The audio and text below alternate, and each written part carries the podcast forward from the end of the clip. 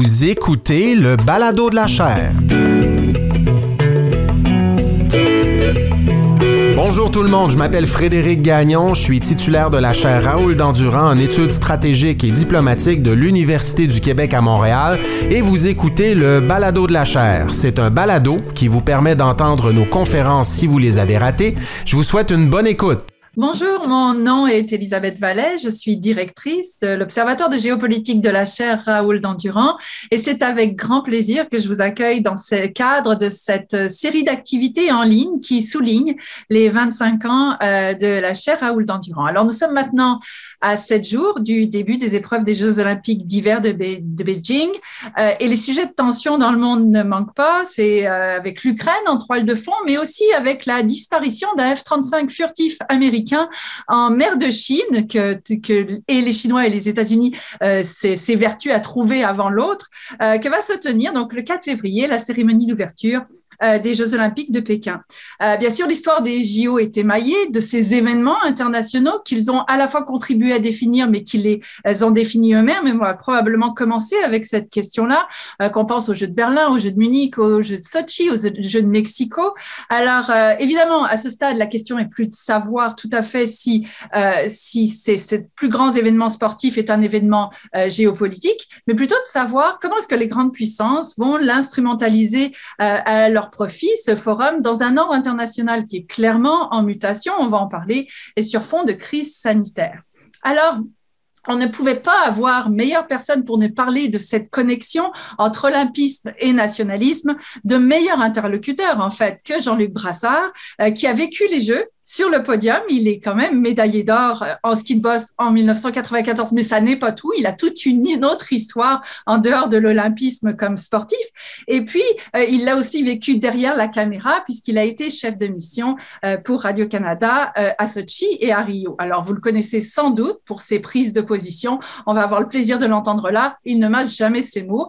Il en va de même pour avoir les meilleurs interlocuteurs de Mickey Guerrier, que vous connaissez aussi, qui est un des piliers du temple sportif sportif médiatique euh, au Québec. Vous l'avez entendu euh, à Radio-Canada, à RDS, pour la couverture des Jeux olympiques de Pyeongchang euh, en 2018. Il est maintenant à la barre de l'émission d'information du week-end à l'antenne de Nouveau. Miker, merci d'être là également. Euh, et ils ont écrit l'ouvrage euh, qui paraît dans quelques semaines, l'ouvrage de l'année, euh, qui s'appelle Du village alpin à l'événement mondial, histoire et géopolitique des Jeux olympiques d'hiver depuis 1924. Ça apparaît aux presses de l'Université du Québec. Ça va être en vente à compter du 23 février. Je parle des professeurs Lévesque et Roche. Jean Lévesque est professeur au département d'histoire de l'UQAM. Il s'intéresse à l'histoire de la Russie et du sport international. On peut lire dans un numéro spécial du bulletin d'histoire politique sur les aspects politiques du hockey. Mais comme il s'intéresse à la Russie, bien, on comprend que là aussi, on est à nouveau au cœur du monde euh, lorsqu'on parle de Jeux olympiques. Et Yann Roche est titulaire par intérim de la chaire Raoul Dandurand, professeur au département de géographie. Euh, il travaille sur les questions environnementales en Asie du Sud-Est. Il s'intéresse particulièrement à la géopolitique, aux grands événements sportifs. Alors lui, il va pouvoir nous dire si oui ou non, comme la Chine le revendique, ces Jeux-là vont être verts ou pas. Et euh, on va pouvoir aussi longuement en parler. Je pense que Jean-Luc a aussi beaucoup de choses à nous dire à ce sujet-là. S'il y avait dans ce sens de, ces euh, géopolitiques, de cette géopolitique des JO, s'il y avait des JO qui vous semblaient les plus marquants, quels sont ceux ou celui, c'est l'événement que vous évoqueriez comme étant les Jeux olympiques qui ont été un moment euh, clé, un tournant dans l'histoire? Peut-être commencer par l'historien, par Jean Lévesque. Oui, ben, on, les, on les connaît, on, en, on y fait référence souvent. Les Jeux de Berlin, euh, par les moyens qui, euh, qui ont été attribués, euh, qui étaient à peu près dix fois ce que les, ce que les pays organisateurs euh, pouvaient verser à l'organisation des Jeux. Euh, ils avaient quand même pris aussi au sérieux les Jeux d'hiver, même qui étaient le prélude aux Jeux d'été. Les moyens, le film de Riefenstahl avec un budget limité, ils étaient un peu 20-30 ans à l'avance, en avance sur leur temps, c'est-à-dire ils, annonçaient ce que les jeux vont devenir avec aussi euh, comme côté euh, les menaces de boycott qui sont pas concrétisées, mais qui reviennent euh, dans les années 70, 80 et, et plus récemment. les Jeux de la guerre froide, Helsinki l'été, Cortina l'hiver en 56, mais les Jeux d'hiver sont moins tendus en termes d'atmosphère que, que, les Jeux d'été de 52, où Staline avait décidé d'envoyer ses athlètes pour apprendre et surtout pour montrer qu'ils pouvaient gagner. ensuite, bon, il y en a les Jeux de Lake Placid de 1980, menace de boycott sur les Jeux d'été, mais le, bon, le miracle sur glace américain, Eric Hayden, mais aussi des jeux très mal organisés où il y avait des embouteillages monstres venant de New York. Euh, parce que aller sur les Adirondacks, euh, le trafic de New York vers les Adirondacks euh, était un peu ralenti par les, infrastructures routières. et je dirais les nouveaux, bon, peut-être les Jeux de Salt Lake en 2002 à cause des scandales sur l'attribution, mais aussi ils annonçaient une espèce de repolitisation des Olympiques après la guerre froide, où on pensait peut-être naïvement que ça allait se terminer et qu'on entrerait simplement dans une ère de, de, compétition fraternelle. Euh, voilà, des, jalons comme ça, mais tous les jeux en, soi sont intéressants, mais il y en a peut-être des plus euh, intéressants que d'autres. Alors. Mais j'imagine que pour Jean-Luc, les plus intéressants, les plus importants, c'est ceux de Lillehammer, mais, euh, mais dans une perspective que, là où, vous avez remporté votre, votre médaille d'or, mais est-ce qu'il y en a d'autres qui seraient dignes de mention? Ben, écoutez, Jean, euh, ça devient évident que le, message officiel du CIO que la politique n'a pas sa place dans les jeux n'est vraiment pas, euh, n'est pas vraiment pas crédible. De tout temps, il y a eu des, enjeux politiques dans la présentation des jeux. Euh, dans mon époque, moi, j'ai commencé à Albertville en, en, 92, des jeux qui étaient très éparses, un peu partout dans différentes montagnes. On avait des grandes stations. Je pense que le, le leg principal de ces jeux de 1992, c'est d'avoir construit une autoroute pour relier tous ces centres de ski qui étaient desservis par une petite route nationale qui était euh, âprement congestionnée à toutes les fins de semaine. Donc ça, ça a été fantastique. Mais cette route, elle n'aurait pas été construite. C'était sûr qu'elle était pour être construite pour, pour le bien-être touristique de l'endroit. Mais j'ai vu de, ma carrière, j'ai vu le changement, évidemment. Euh, Albertville, bon, assez gros, mais très épaisse. L'île-en-Mer, c'était le dernier petit village.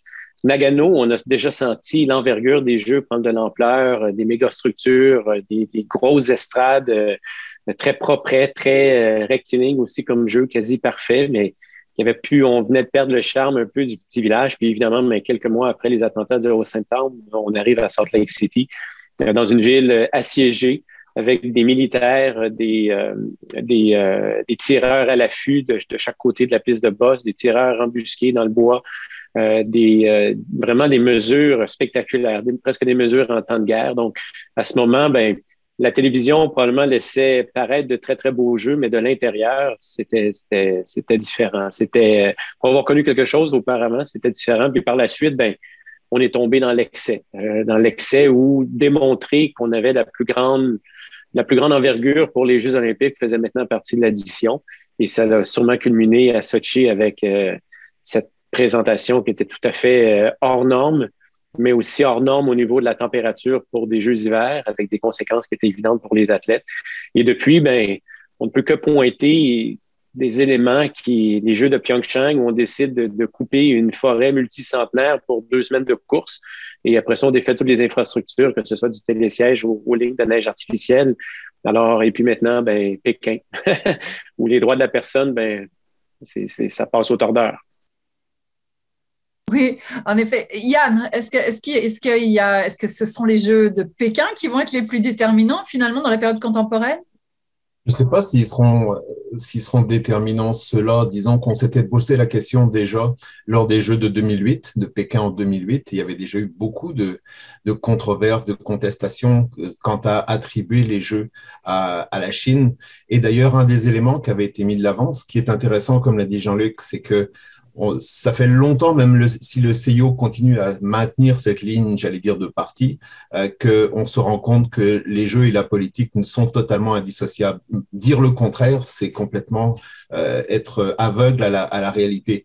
Mais l'idée qui avait été mise de l'avant par le CIO et par plusieurs observateurs, c'était que les Jeux de 2008 allaient permettre à la Chine d'accéder à à une sorte de, de premier plan réel à l'échelle des relations internationales, notamment du soft power euh, mondial, et donc de se démocratiser tranquillement et d'améliorer la situation.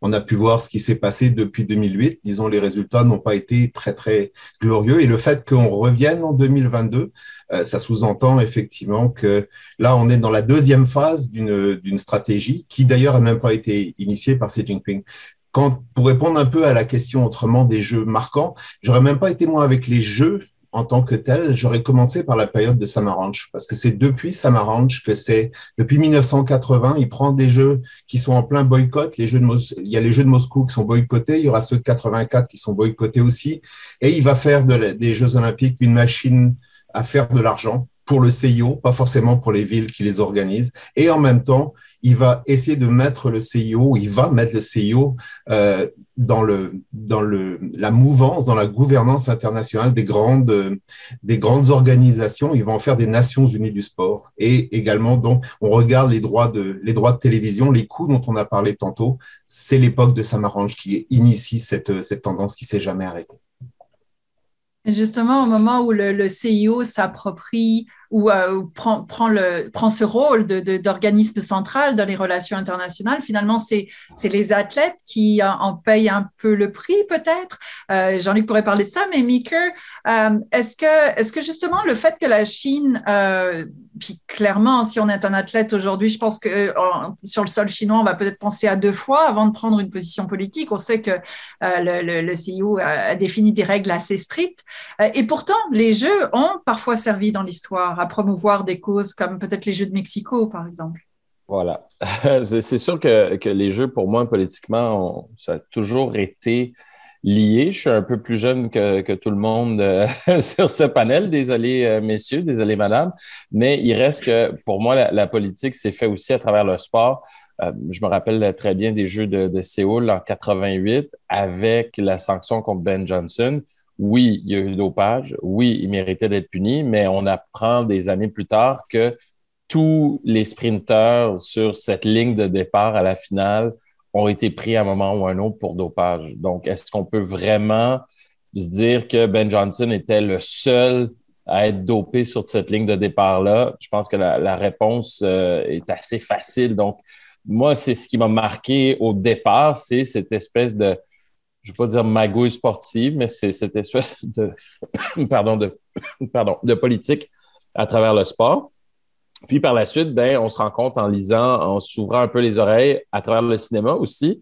Euh, parfois, le, cinéma d'action, comme le film Munich, euh, oui, c'est un film d'action, mais on ouvre un peu la fenêtre sur ce qui s'est passé avec la prise d'otage euh, à Munich et tout ce qui s'est passé autour. Et quand on creuse, ben, on se rend compte que les tensions politiques ben, sont exacerbées ou du moins euh, sont mises de l'avant également en même temps que les, Jeux olympiques. Parce que autant c'est une compétition internationale, puis c'est une compétition entre nations pour la suprématie du sport, mais il y a aussi cette suprématie idéologique et politique qu'on peut voir à travers le sport. Parce que la raison, c'est pas de dire on est né au Canada, donc on est plus fort, mais plutôt de dire on est né au Canada ou n'importe où ailleurs euh, dans le monde. Notre régime est plus efficace pour produire des athlètes. Notre système politique est plus efficace pour produire des surhommes ou des surfemmes. C'est un peu ça le, sous-texte également des Olympiques. Puis qu'on y participe consciemment ou non, on y participe quand même. Et c'est pour ça que tant de gens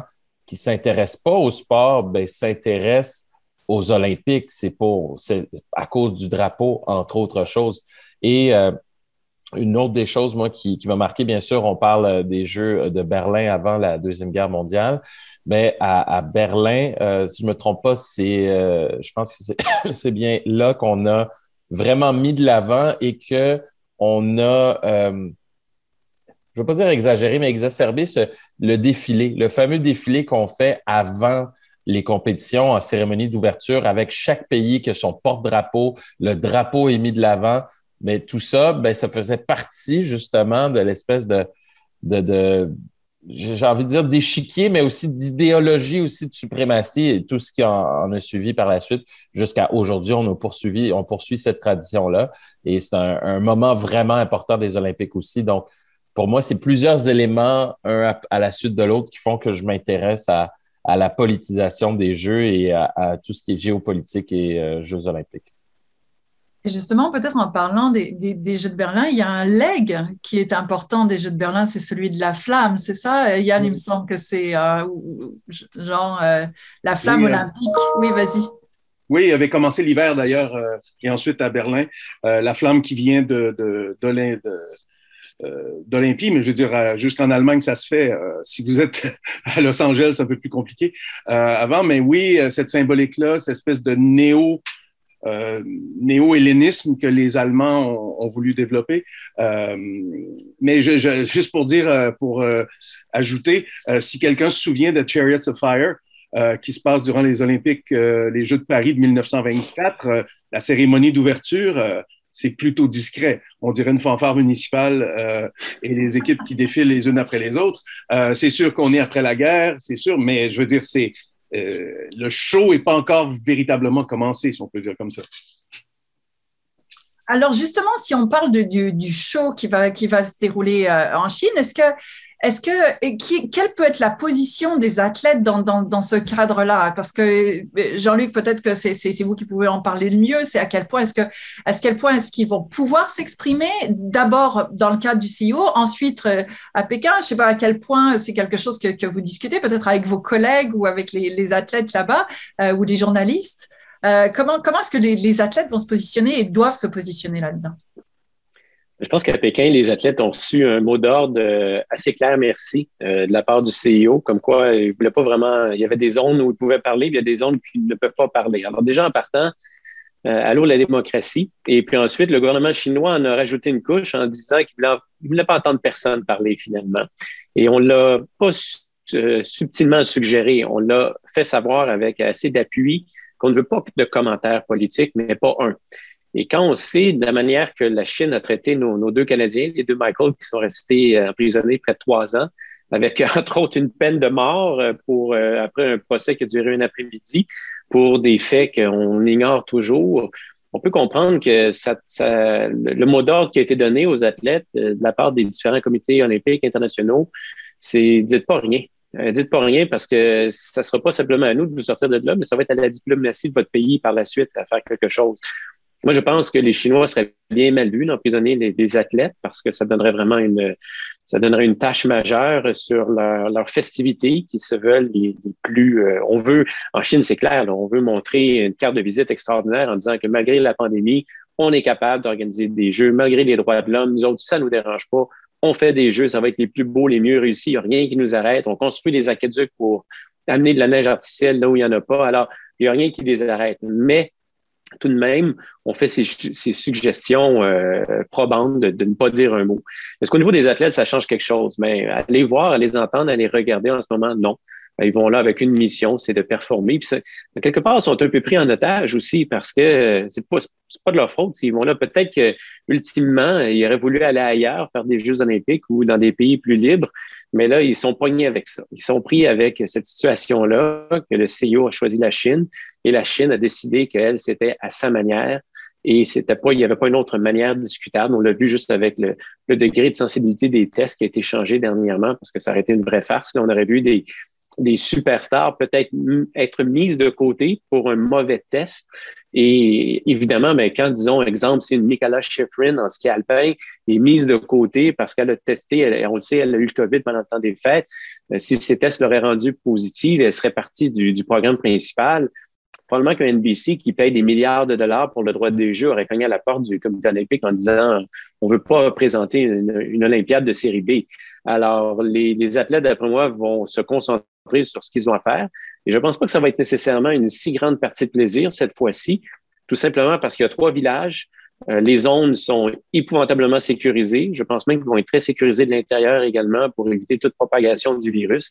Alors, on va se promener du point A au point B. Vous savez que pour les athlètes de se promener du village au lieu de compétition. On embarque dans des petites vannes que l'on scelle euh, officiellement avec des, petits autocollants euh, avec les marques des holographes officiels des Jeux ou du comité organisateur.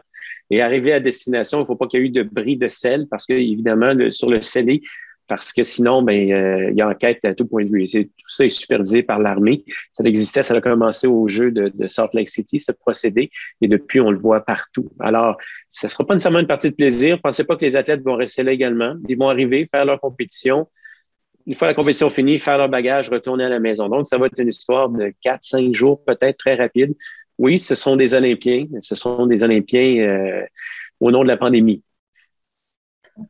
Et Est-ce que donc, donc on a finalement assez peu de chances de revoir des manifestations comme ce qu'on a vu avec Smith et Carlo en 1968 ou euh, euh, Yann peut-être juste expliquer parce qu'on a notre audience n'est pas forcément euh, et comme le signalait euh, délicatement Maker parfois plus plus jeune. Donc est-ce qu'on peut juste expliquer ce qui ce qui s'est passé dans, à ce moment-là?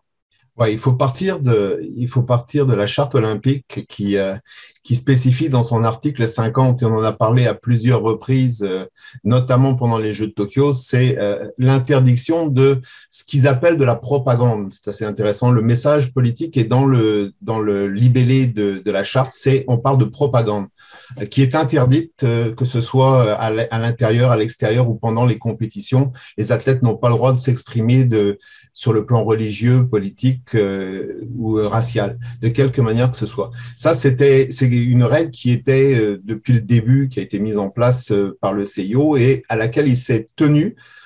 et donc, Smith et Carlos, c'était en 68 sur le podium du 200 mètres. Ils avaient, ils avaient élevé un point ganté de noir pour mentionner les, la, ségrégation raciale qui euh, existait encore, bah, qui existe depuis pas mal de temps aux États-Unis, mais qui était particulièrement dans une période de, de recrudescence avec l'assassinat de Martin Luther King peu de temps avant les Jeux, et euh, donc une tension extrêmement forte. Ils ont voulu s'exprimer, ils ont euh, montré un point ganté, ils ont été pénalisés très très vigoureusement par le, par le CIO, ainsi que l'athlète australien qui, sur le, le, podium, avait montré sa solidarité. Euh, et donc, par la suite, on les, on les représente comme un exemple d'athlètes qui ont essayé de s'exprimer et qui ont payé très très cher pour ça. Et tout récemment à Tokyo, il y avait eu l'histoire justement de savoir si les athlètes allaient pouvoir, voulaient de plus en plus s'exprimer. Il y en a même qui ont mis de l'avant le fait que c'était euh, une atteinte aux droits et libertés des personnes de ne pas pouvoir exprimer leurs opinions. Et il y avait eu un, un accommodement raisonnable, si j'ose dire, qui avait été mis euh, de l'avant avec le CIO pour leur permettre d'exprimer au moins certaines, euh, certaines idées, comme notamment mettre le genou en terre euh, avant les, les, euh, les, compétitions, mais pas sur le, sur le podium. Et, si, si, on change d'échelle, donc là on a regardé les athlètes, mais on, il faut, on peut aussi regarder à un niveau plus global le, le choc des titans quelque part parce que c'est le temple de l'olympisme, c'est aussi le temple des nationalismes. On compte les, les médailles et en fond on se regarde beaucoup euh, soi-même et on oublie de regarder les autres. Euh, Peut-être Jean parlait de, de, de ce qui s'est passé en, en 56 puis de comparer un petit peu le moment où, où, la guerre froide débute, les Jeux olympiques se déroulent, euh, donc où on a une, une redéfinition de l'ordre international puis un peu ce qui se passe aujourd'hui où là aussi l'ordre international est en train d'être remis en cause.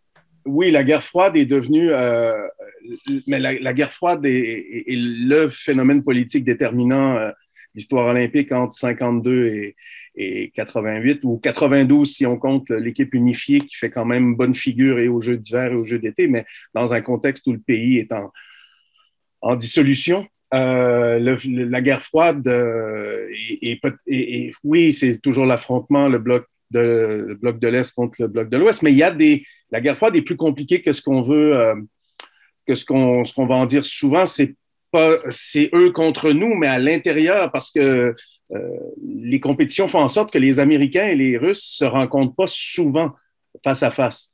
Euh, il y a eu la fameuse finale de basket de 72 à Munich. Euh, il y a eu le, miracle sur glace au hockey euh, à la surprise parce que les Américains n'étaient pas du tout favoris pour, pour l'emporter. ces affrontements-là qui ont fait monter la tension masquent des affrontements à l'intérieur des groupes, les soviétiques contre les tchécoslovaques, euh, les scandinaves contre les allemands, les scandinaves contre les, les, soviétiques. Et donc, euh, oui, globalement, on peut parler de guerre froide, mais euh, à la limite, à certains moments, c'est tout à fait vivable. On parle même en, je veux dire, en 56, les, les, les, autorités sportives soviétiques se plaignent du comportement des Tchécoslovaques, pas des Américains. euh, dans la compétition de hockey où ils auraient, les Tchécoslovaques auraient fait exprès pour perdre un match pour favoriser les Américains, euh, ce que les Soviétiques considèrent comme, comme pas tout à fait euh, un signe d'internationalisme prolétarien. Et la guerre froide est sans conteste, mais c'est, le monde bipolaire qui s'affronte, alors que là, maintenant, c'est c'est éclaté, c'est euh, des grandes puissances qui, qui, prônent, qui, font une espèce de partie d'échecs abstraite en voulant faire la promotion d'un monde multipolaire. Et je, tiens à rappeler que oui, on, a tendance à penser pour les jeux qui vont débuter bientôt, il y a le monde occidental soucieux des droits de l'homme contre la Chine, mais il y a une compétition c'est comme si euh, depuis euh, Sochi, les, Chinois de, et les, Russes sont dans une catégorie à part d'espèces de, de, compétition de, du grandiose. En fait, le championnat du monde des jeux coûteux, euh, où euh, aucune nation démocratique peut embarquer dans le jeu parce que qui va payer 50 milliards pour des jeux? On parle de 3,9 pour les jeux de Beijing, mais avec tout ce qu'ils ont à construire, je trouve que c'est vraiment très, très humble comme, estimation. Mais euh, ceci dit, la guerre froide nous a fourni un modèle qui est peut-être un peu trop simple. Euh, c'est-à-dire eux contre nous, alors que là, il y a plusieurs, plusieurs eux. Euh, l'autre se divise en, nations et à la fois c'est déroutant, c'est désolant, mais c'est très intéressant à analyser. on entre dans un monde multipolaire où la guerre se fait euh, par d'autres moyens et euh, les Olympiques en sont une vitrine euh, privilégiée. Oui, Mickey. Ben, la guerre se fait beaucoup, puis là, je ne vais pas prendre la place de, de l'historien non plus, mais la guerre se fait beaucoup par l'information aussi. puis ces temps-ci, dans la période dans laquelle on vit, l'information, ça passe beaucoup par l'image.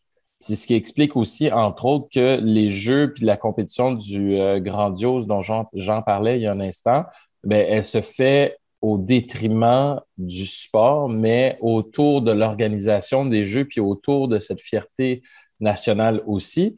Et il y a également ce, changement aussi, je ne vais pas utiliser le mot paradigme, mais c'est un peu ça aussi, euh, de compétition. Oui, on va faire une compétition du grandiose, l'image, etc., mais ça explique aussi pourquoi c'est des pays qui sont, euh, disons, de l'autre côté de la ligne démocratique qui vont recevoir les jeux ou les grands événements. Puis ça, c'est n'est pas nouveau, on en parle de plus en plus depuis quelques années. On voit le même phénomène avec la FIFA, mais également avec la F1. Ces grandes organisations qui ont eu des passes droits, qui ont eu des chèques en blanc pendant des années, bien, dans le monde occidental et le monde démocratique, on se rend compte que ça n'a aucun sens de donner autant d'argent euh, de mettre l'argent dans les poches d'institutions privées. On a beau parler d'OBNL dans le cas euh, des Olympiques, euh, ça demeure quelque chose de privé et d'opaque. Donc, ça il n'y a aucun intérêt national pour le citoyen de mettre de l'argent. Et c'est pour ça qu'on a vu des villes comme Boston, Oslo se retirer de, des candidatures. Et il restait quoi? Il restait la Chine et le Kazakhstan. Donc, à partir de là, on peut se poser des questions sur l'espèce de démesure et là, la démesure ben, déborde et ça donne lieu justement à envoyer les jeux à des endroits, euh, disons pour le moins, euh, controversés qui nous rendent inconfortables comme la Chine. Oui, Yann. Si je peux mentionner à la suite de ce que vient de dire Michael, qui est effectivement extrêmement intéressant, il faut quand même faire une distinction. On l'a pas forcément fait quand on a évoqué les différents jeux, mais entre les jeux d'été et les jeux d'hiver.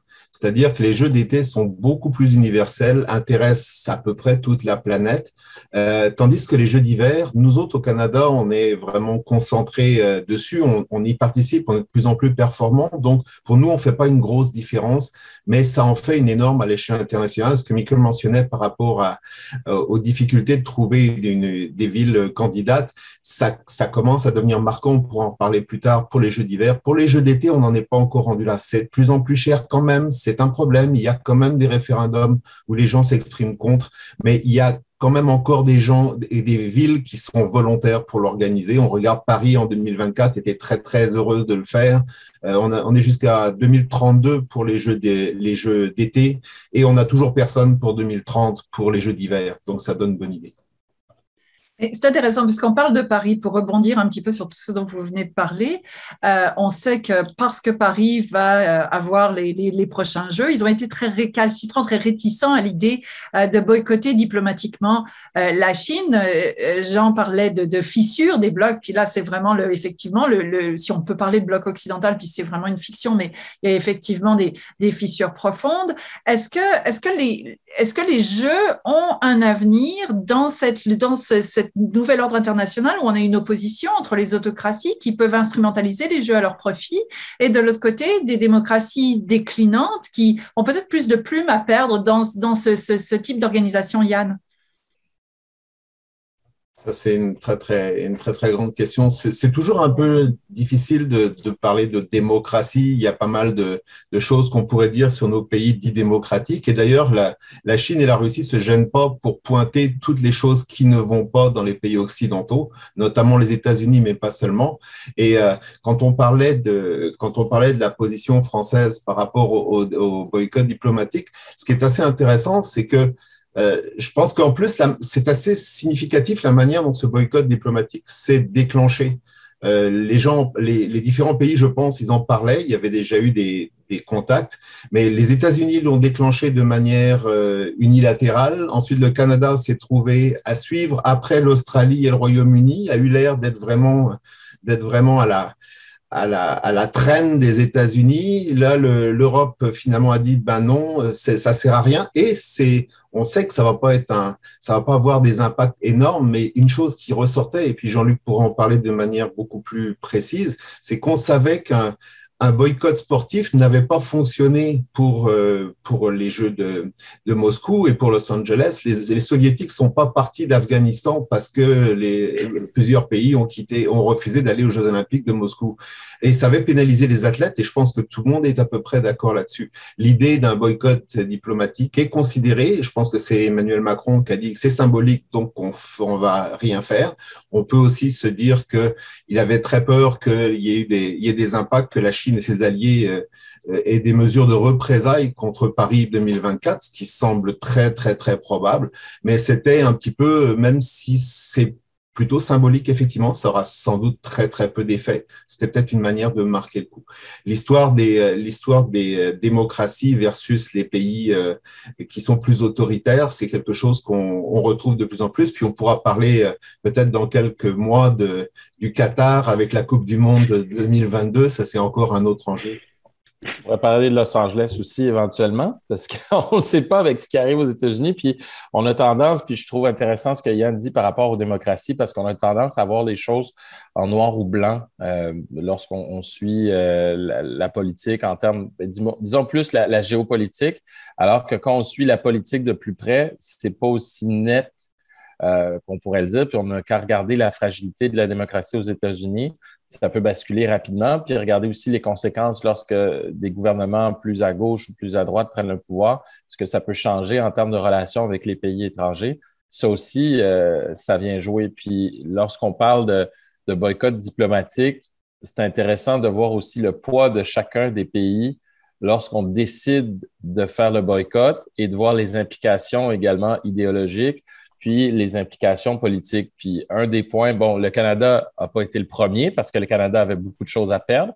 On a décidé de suivre notre allié principal, les États-Unis, qui ont été les premiers à le faire, alors que moralement, ça aurait été au Canada de prendre les devants et de dire, on n'ira pas aux Jeux euh, à Beijing pour telle et telle raison. On a un cas passé à Michael Spaver et Michael Covray qui ont été emprisonnés pendant trois ans en représailles, il faut le rappeler, en représailles Beaucoup de médias insistent sur le terme prise d'otage. Je dirais pas jusque-là, mais disons qu'on n'est pas loin de ça.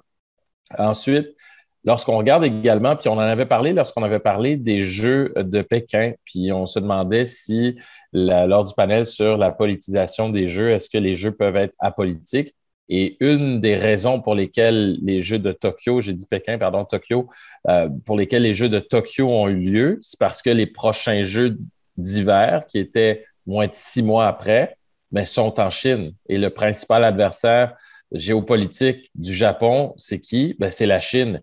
Et pourquoi on voulait absolument tenir ces jeux? Ben, justement pour ne pas perdre la face, mais aussi parce qu'on savait, sans le dire, que la Chine allait, coûte que coûte, peu importe ce qui arrive, tenir ces jeux pour sa fierté nationale. Donc, une fois qu'on comprend tous ces enjeux-là, qui vont au-delà des enjeux euh, financiers, mais vraiment d'enjeux politiques, puis d'enjeux de fierté nationale, ben on comprend que les jeux ne, peuvent pas être imperméables à justement ces, rivalités-là, puis à, ces influences politiques, ce qui est normal, ce qui n'est pas nécessairement souhaitable, mais qu'on peut comprendre aussi, analyser, puis ça nous permet aussi de voir les choses comme elles sont.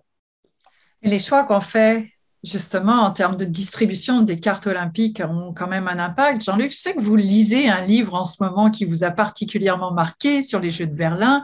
Euh, peut-être que vous voulez juste en, glisser un mot, parce qu'on en avait parlé juste avant d'entrer en nombre, puis c'était vraiment intéressant. Mais, cette idée de, peut-être de ce qu'emportent les décisions que l'on prend, justement de donner les Jeux et, d'accompagner des jeux dans des lieux où les conséquences sont réelles pour, euh, en termes de droits humains puis, et, en termes de, manière de, euh, de, comment, de conforter une puissance dans les positions qu'elle prend.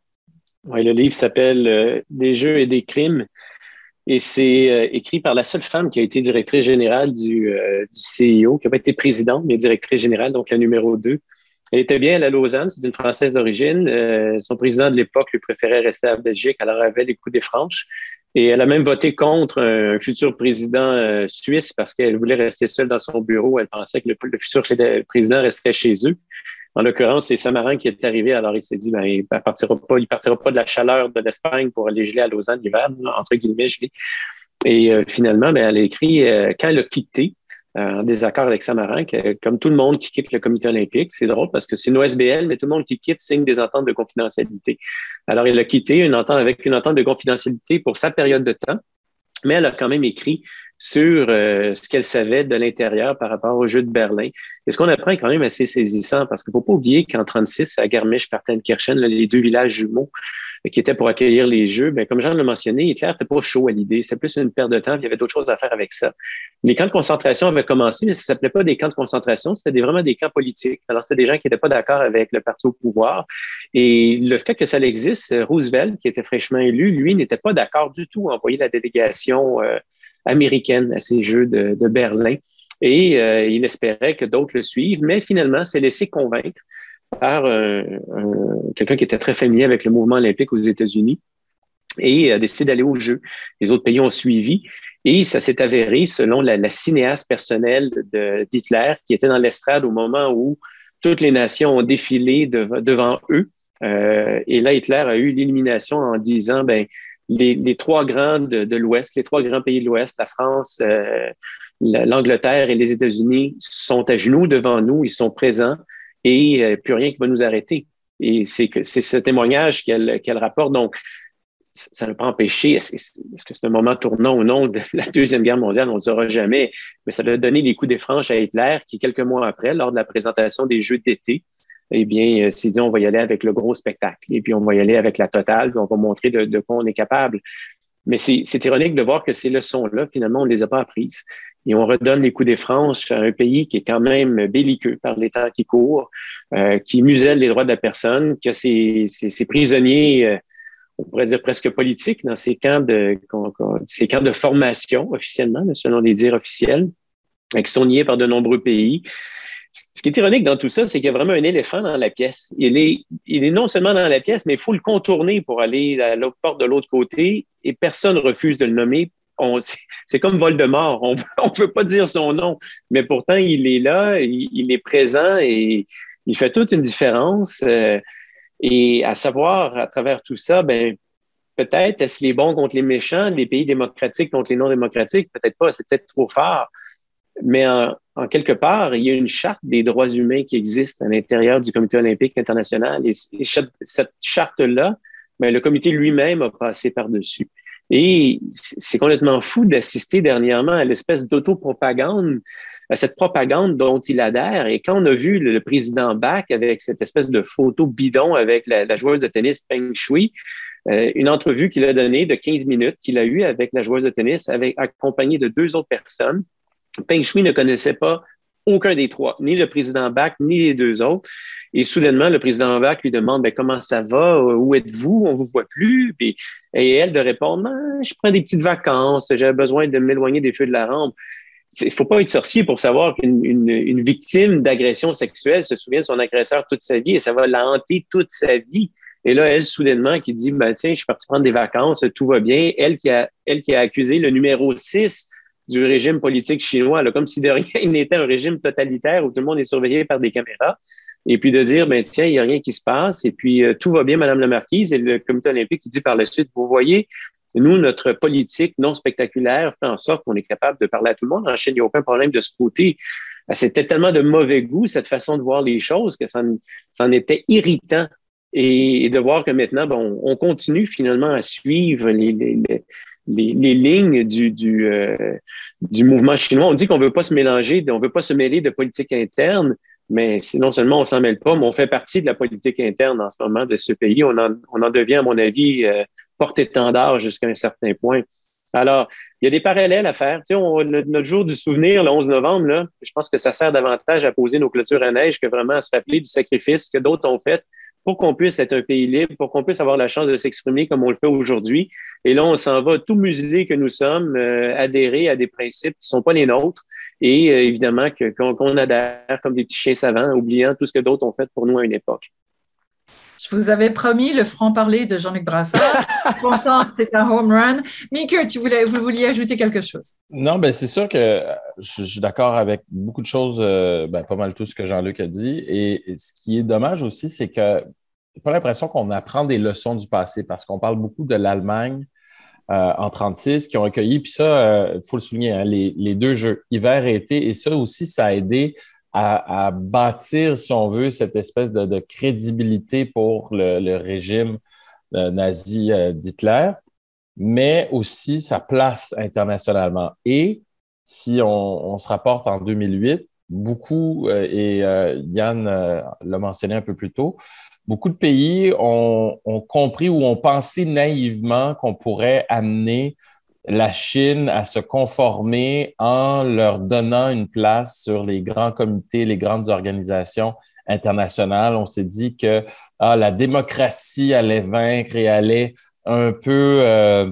se, répandre à l'insu euh, du gouvernement chinois, allait se répandre en Chine et qu'on allait réussir à changer les choses comme ça, alors que c'est tout à fait l'inverse qui est arrivé. Le poids de la Chine économique, euh, démographique aussi, a permis au gouvernement chinois d'avoir cette crédibilité à l'international et on a accepté beaucoup de choses qu'on n'accepterait pas normalement d'un autre pays qui aurait moins de pouvoir économique. On regarde juste rapidement, si vous regardez chez vous ce que vous avez qui est fait en Chine, ben c'est sûr qu'il y a au moins un élément sur quatre qui est fabriqué en Chine ou pas loin. Fait à partir de là, on se rend compte que toutes les économies sont interdépendantes et que la Chine a profité justement de cette place-là qui lui a été faite à l'international pour asseoir son pouvoir et pour viser son objectif aussi euh, éventuellement d'être la première puissance mondiale. Donc, 2008 nous a amené à 2022. 2022 va nous amener, on ne sait pas trop où, mais disons que les choses changent et ça change entre autres à travers le mouvement olympique. Et ça aussi, ben, ça, fait, ça fait des tensions. Et la Russie prend exemple aussi sur, euh, sur la Chine par rapport à cette diplomatie, disons, un peu plus musclée. Ben, on la voit présentement. On voit, puis Jean aussi peut, peut me corriger, mais on voit une espèce de calque aussi de certaines stratégies du gouvernement chinois au niveau du gouvernement russe présentement. On est beaucoup moins conciliant qu'on l'a déjà été dans le passé. Peut-être Yann, j'ai vu que vous vouliez prendre la parole, puis ensuite on ira vers Jean. Oui, euh, en lien avec euh, Mikkel vient de reparler de, des Jeux de Berlin. On en a parlé déjà tout à l'heure à plusieurs reprises. Il y a un point qui est assez, je veux pas me faire l'avocat du diable par rapport au CIO, euh, même s'il euh, il y a donc effectivement, je suis d'accord avec ce qui a été dit depuis le début de, de ce webinaire à propos du, du CIO, mais il faut se rappeler quand même, les gens se demandent pourquoi le CIO avait accordé les Jeux à l'Allemagne. Euh, pour 1936, mais ça avait été accordé avant l'arrivée au pouvoir. C'était en 1931, donc avant l'arrivée au mm. pouvoir des nazis, et c'était la République de Weimar. C'était même une manière de ramener l'Allemagne dans le, le, concert des nations après avoir été mise de côté, un peu à l'initiative de la France après la Première Guerre mondiale. Donc c'était vraiment une volonté de remettre un petit peu, comme on parlait tout à l'heure de la Chine, remettre le, l'Allemagne dans les, sur les rails. Et bon, donc ça, ça a déraillé, si je, je garde ma, ma, métaphore. Il y a eu aussi une chose qui est assez intéressante, c'est l'idée de à, toujours à essayer de défendre ou du moins de préciser quand même que le CIO a des fois essayé de faire des choses ou du moins euh, participer à certaines actions. C'est qu'en 64, ils ont exclu l'Afrique du Sud pour cause d'apartheid. Euh, de, des Jeux de Tokyo et par la suite, ça a été euh, pour une, une longue période jusqu'à la fin de l'apartheid, l'Afrique du Sud était exclue. Donc, euh, par la suite, il y a eu la Rhodésie en 72 et c'est ça qui était intéressant. Excuse-moi, Jean, j'ai l'air de faire le boulot du, de l'historien, mais le, ce qui est assez intéressant, c'est qu'en 72, et vous vous souvenez sans doute, on a parlé tout à l'heure de l'attentat de Munich et de, de, de, du drame des, des otages israéliens, mais ce a, ce dont on se souvient plus ou moins, c'est que le, le, président du CIO de l'époque, c'était quelqu'un de très très controversé, qui était d'ailleurs plus ou moins impliqué aussi dans les Jeux de Berlin, puisqu'il était président du comité olympique américain pendant les Jeux de Berlin, et il était tout à fait contre toute tentative de, de boycott.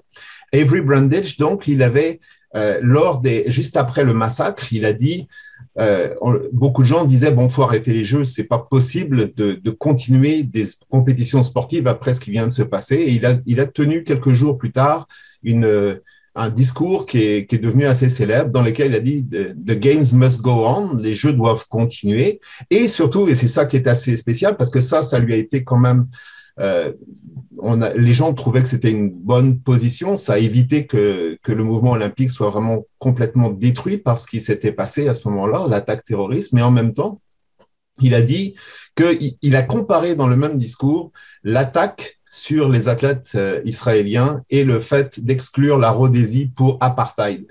C'était c'était deux attaques contre le mouvement olympique et ça, ça lui a été glorieusement reproché en disant que c'était vraiment pas, mais vraiment pas une bonne idée. Donc il y a cette idée de d'interagir ou d'intervenir du point de vue politique. Le CIO s'en est jamais mêlé. Et pour terminer, j'ai l'air aussi de faire une fixation sur Samaranch, mais il a il a dit à partir de 93 il a, essayé d'intégrer ou de ranimer l'idée de la trêve olympique et de la faire appliquer par l'ONU. Et d'ailleurs, il y a eu une nouvelle résolution qui a été signée pour la période des Jeux olympiques de Beijing normalement, il y a une trêve olympique, euh, une résolution de l'ONU qui euh, sanctionne une trêve olympique pendant les Jeux de Beijing. Donc, normalement, il ne devrait pas y avoir un pays qui en attaque un autre, si tu vois ce que tu disais tout à l'heure, Elisabeth, par rapport à, à d'autres, euh, à des pays qu'on a mentionnés ultérieurement. Et ça, ce qui était intéressant, c'est qu'en 94, Jean-Luc doit s'en souvenir, lors de la cérémonie d'ouverture, il a mentionné justement Sarajevo dix ans plus tard et cette première trêve olympique qui demandait parce que c'était dix ans après avoir tenu les Jeux à Sarajevo que la ville était en, pleine guerre et que les, sites qui avaient abrité le, les, compétitions étaient maintenant soit détruits, soit servaient euh, à, à, la guerre. Et donc, il avait demandé aux gens de, euh, de baisser les armes, de, de jeter leurs armes. Donc, c'était vraiment un message totalement politique. Le, le CIO a tendance à parler, comme on dit des fois, des deux côtés de la bouche. Ils essayent maladroitement de faire quand même des fois des petites choses sans que ce soit particulièrement très efficace. Jean? Oui, je vais euh, même rajouter, euh, compléter un petit peu. Euh, L'attribution des Jeux à l'Allemagne, c'était un geste de bonne volonté de vouloir intégrer l'Allemagne qui était entrée à la SDN en 26. On voulait normaliser. Même chose pour les Italiens en 56 et en 60. Même chose pour les Japonais en 64. Euh, C'est-à-dire, on, on, on, signale à la communauté internationale que ce pays-là, qui s'est mal comporté dans le passé, euh, est tout à fait digne de réintégrer les rangs du monde civilisé. Euh, mais là-dessus, il y a un message, le choix est jamais complètement neutre et euh, mais ça nous ramène, c'est bizarre l'historien, là je veux aller dans le, dans le présent. Euh, la Chine maintenant et la Chine en 2008, c'est pas exactement la même chose. C'est-à-dire que le message des Jeux de 2008 était, et c'était Eugene Tao, c'était un autre type de, de gouvernance, plus subtil, plus euh, qui montrait même une certaine face, un certain visage libéral d'une certaine façon, euh, évidemment dans le contexte chinois. Euh, Xi Jinping, c'est beaucoup plus autoritaire, beaucoup plus dominateur, beaucoup plus. Mais le message de 2008, c'est que la Chine marque son entrée dans les grandes puissances par l'organisation de ces jeux qui sont les plus chers de l'histoire. Et Poutine, en 2014, euh, fait un peu le même message, c'est-à-dire qu'il veut montrer que la Russie euh, des gens qui mendient à l'entrée du métro de Moscou, des gens qui vendent des cigarettes euh, du, Far West euh, économique et tout. Et l'ordre est revenu. La Russie est capable d'organiser des jeux grandioses, de les gagner. Et, euh, mais là, maintenant, ce que les Chinois, euh, on peut se poser des questions à savoir quel message ils veulent envoyer. et il y a des experts qui se disent ah, le message va être surtout interne à sa propre population. Et d'autres qui disent à l'externe, on veut montrer. Mais je veux dire, il y avait même un commentateur qui disait parce que les, Chinois sont de plus en plus présents dans des, chez les pays en voie de développement, on veut leur envoyer un message, mais ce n'est pas les Africains qui vont regarder les Jeux d'hiver. Euh, donc, l'audience, euh, ça me pose certaines questions, euh, à savoir quel est le message qu'on va en tirer? Est-ce que c'est 2008 plus plus, c'est-à-dire que là, non seulement on est une grande puissance, mais on est la grande puissance. Est-ce que c'est ça qu'on va retrouver? ça vaut la peine de, de, de, de, regarder, de suivre les jeux très attentivement, mais je vous rappelle que les Chinois peuvent gagner le championnat des médailles l'été. L'hiver, leur meilleure performance, c'est à Vancouver en 2010, septième place. Euh, d'habitude, ils se placent 12, 13, 14e. J'ai certaines intuitions à savoir qu'est-ce ils veulent vraiment. Euh, s'ils gagnent le championnat des médailles, là, on va, on va se poser vraiment des questions. Ils ne l'ont jamais fait. Euh, je ne pense pas qu'ils soient en mesure de le faire mais euh, le message va être, disons, un peu, euh, euh, on peut pas faire une, on peut pas simplement dire une répétition de 2008, ils vont aller beaucoup plus loin en termes de, et voilà. je pense que ça vaut la peine de se poser la question du, l'internationalité dans le contexte. pourquoi ils n'ont pas plutôt demandé les Jeux d'été plutôt que de s'en un jeu d'hiver, parce que le sport d'hiver en Chine, ça se résume au nord de la Chine, à peu près sans neige. Donc, euh, voilà.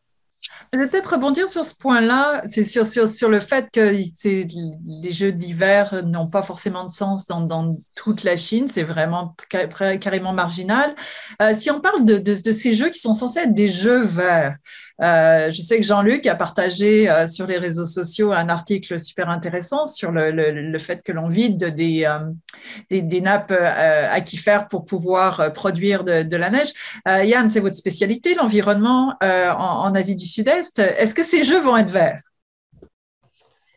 Je pense que poser la question, c'est y répondre. C'est très très clair d'après les autorités qu'ils le seront.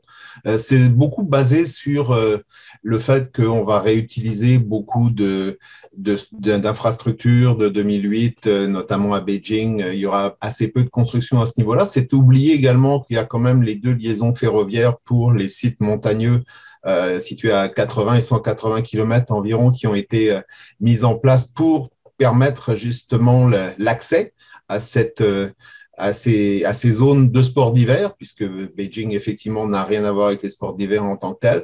Et il y a effectivement la question de l'eau et de, et de la neige, puisque ça fait quand même quelques semaines que l'enneigement artificiel a commencé. Dans une zone, comme on l'a mentionné déjà, où le, la neige est très, très rare, déjà dès le départ, on le savait, mais où l'eau est rare également. Donc, avoir de la neige artificielle, s'épuiser dans les, dans les nappes aquifères. Et c'est euh, quelque chose qui... En plus, on pourrait, on pourrait souligner le fait que c'est des, ils ont attribué les contrats où les canons à neige sont italiens, donc c'est un peu des pieds de nez aux, Canadiens par rapport à ça, mais ça, on pourrait, on pourrait y revenir. Mais euh, ils ont également rajouté dans la dimension environnementale, mais le fait que et plusieurs personnes qui ont affaire euh, du point de vue économique avec la Chine se sont rendues compte que d'un certain ralentissement de la production dans les, depuis les quelques semaines, voire quelques mois, parce que justement, notamment dans le nord de la Chine, on a essayé de faire en sorte de minimiser les émissions dans l'atmosphère de, de, de, fumée et de gaz de manière à ce que les cieux, est-ce que l'atmosphère ne soit pas trop polluée, et encore, elle, risque d'être quand même pas mal polluée, mais moins qu'elle l'est d'habitude, pour le temps des, jeux d'avoir l'air de, de ne pas avoir de problème de ce côté-là. Et donc, c'est de manière totalement transitoire. Est-ce qu'ils vont être verts? Je pense que si on demande au gouvernement, on aura une, une, réponse totalement différente de la mienne. Alors, vous l'aurez compris, on pourrait parler encore des heures. On s'était parlé avant, on va certainement se parler après, mais euh, donc on pourrait faire des journées entières sur les Jeux Olympiques. C'était un plaisir, messieurs. Merci beaucoup. Je vous remercie d'avoir écouté ce balado de la chaire. Si vous voulez nous poser vos questions, vous pouvez le faire sur les médias sociaux de la chaire Raoul Dandurand, sur Facebook, Twitter et Instagram, en utilisant le mot-clic balado de la chaire. Je vous invite également à consulter notre site Internet si vous voulez rester à l'affût de nos activités au www.dandurand.ucam.ca Et sur ce site Internet, vous pourrez aussi vous abonner à notre lettre d'info de la chaire. En terminant, si vous aimez le balado de la chaire, ben, n'hésitez pas à nous le dire sur votre plateforme d'écoute préférée. Comme d'habitude, un 5 étoiles est grandement apprécié. Ce balado a été co-réalisé par Jean-Xavier Bois. Allez, à la prochaine!